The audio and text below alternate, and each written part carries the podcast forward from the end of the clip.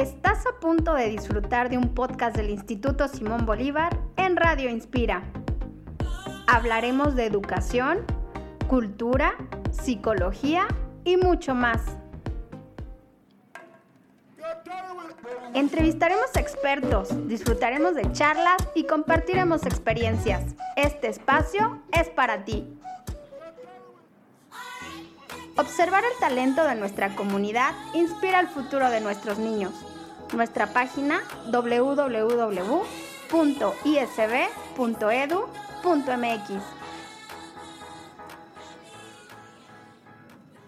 Hola y bienvenido a un nuevo episodio de Radio Inspira. Mi nombre es Jacobo Cuevas. Y yo soy Vanessa García. Y estamos muy felices de que compartas de nuevo unos minutos con nosotros.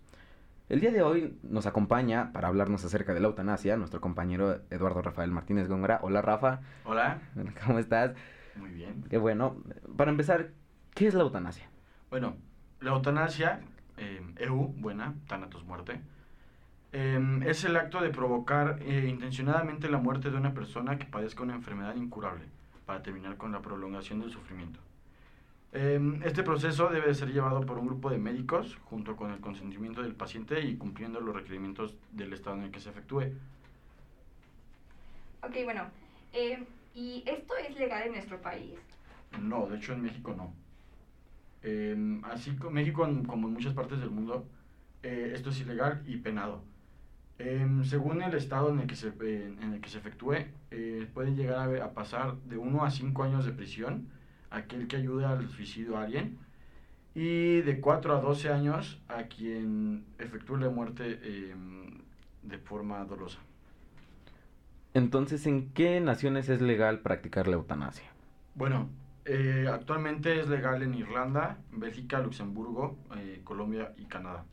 Aunque la eutanasia inactiva y otras prácticas son legales en Suiza, Corea del Sur, Albania, Japón y Alemania. Ah, bueno, y también en algunos estados de Estados Unidos y Australia. Ok, ¿y cuál es la documentación necesaria para llevar a cabo la eutanasia? Bueno, dependiendo de donde se esté haciendo esto, la gran mayoría de los lugares, eh, lo único que, los únicos requerimientos necesarios son ser mayor de edad, em, tener al menos dos peticiones con 15 días de diferencia de entre ellos para poder em, darle a la persona tiempo suficiente para estar seguro de su decisión, em, estar en una fase terminal o tener una dolencia incurable y limitaciones graves de la autonomía. Entonces, ¿cuál es el procedimiento que se lleva a cabo?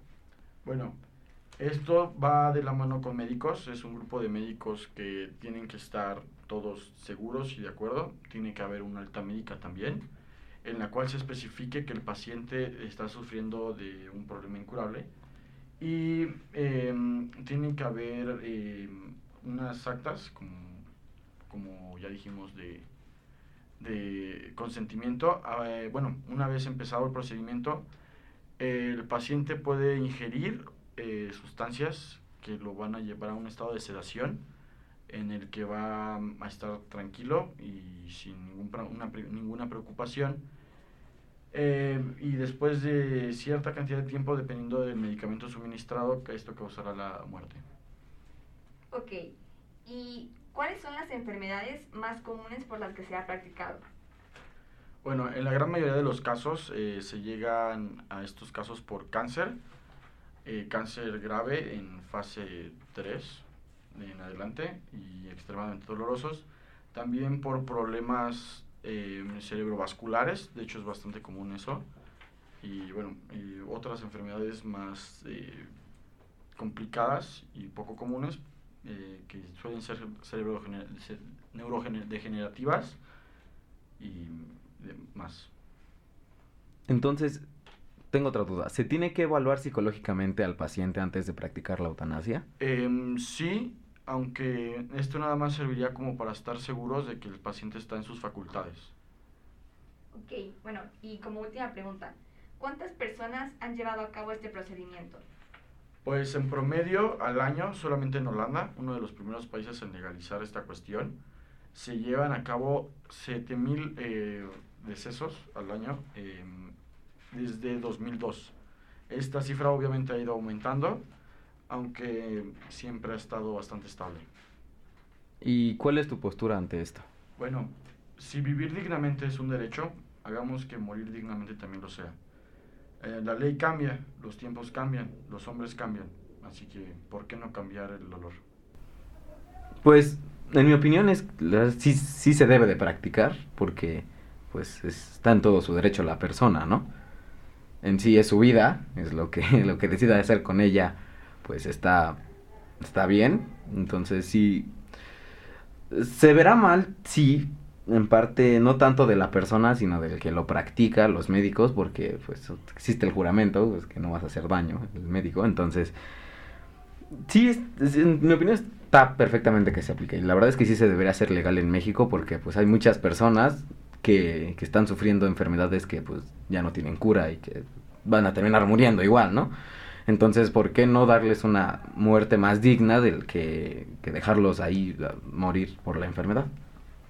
Eh, bueno, pues en mi opinión, eh, como decía Rafa, creo que si tienes derecho a una vida digna, tienes derecho a una muerte digna.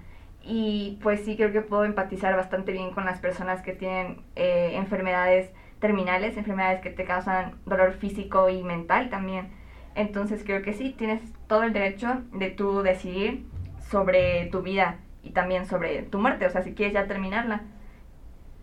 Sí, exactamente. Bueno, pues gracias por, por estar aquí y compartir un minuto de tu tiempo con nosotros.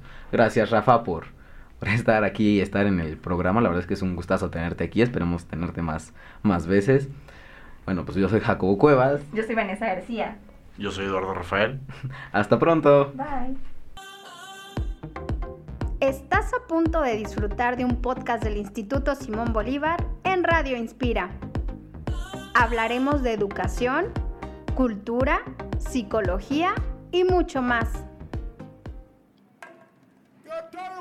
Entrevistaremos expertos, disfrutaremos de charlas y compartiremos experiencias. Este espacio es para ti. Observar el talento de nuestra comunidad inspira el futuro de nuestros niños. Nuestra página www.isb.edu.mx